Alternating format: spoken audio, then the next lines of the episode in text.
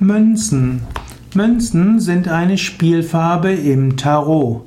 Münzen werden meistens mit einem Pentagramm dargestellt, also mit einem Pentakel, also einem fünfzackigen Stern. Münzen sind insbesondere ein Symbol für das Element der Erde. Münzen symbolisieren auch die Kreativität, die Fantasien und die Ideen.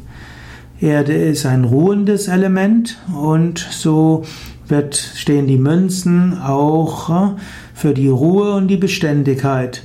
Münzen symbolisieren aber auch die Festigkeit, die Ausdauer und auch die Tendenz auszuruhen und abzuwarten.